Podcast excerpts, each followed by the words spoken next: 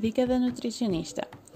Hoje, dia 16 de outubro, celebra-se o Dia Mundial da Alimentação, pelo que vos apresento uma receita um pouco diferente, contudo, ideal para os amantes de panquecas, bem como para os amantes de abacate.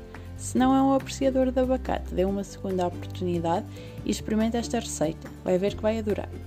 Os ingredientes: um abacate médio, uma chávena de bebida vegetal, uma colher de sopa de fermento em pó e uma chávena de farinha de aveia. Depois, com a ajuda de uma liquidificadora ou varinha mágica, transforme o abacate num puré bem cremoso.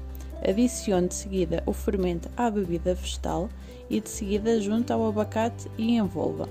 Junte a farinha e deixe repousar por cerca de 5 minutos. Depois, coloque pequenas porções numa frigideira antiaderente em lume médio se necessário, pode sujar um pouco a frigideira com azeite para não pegar. E assim que se formarem pequenas bolhas de ar, está na hora de voltar as panquecas ao contrário. Desfrute!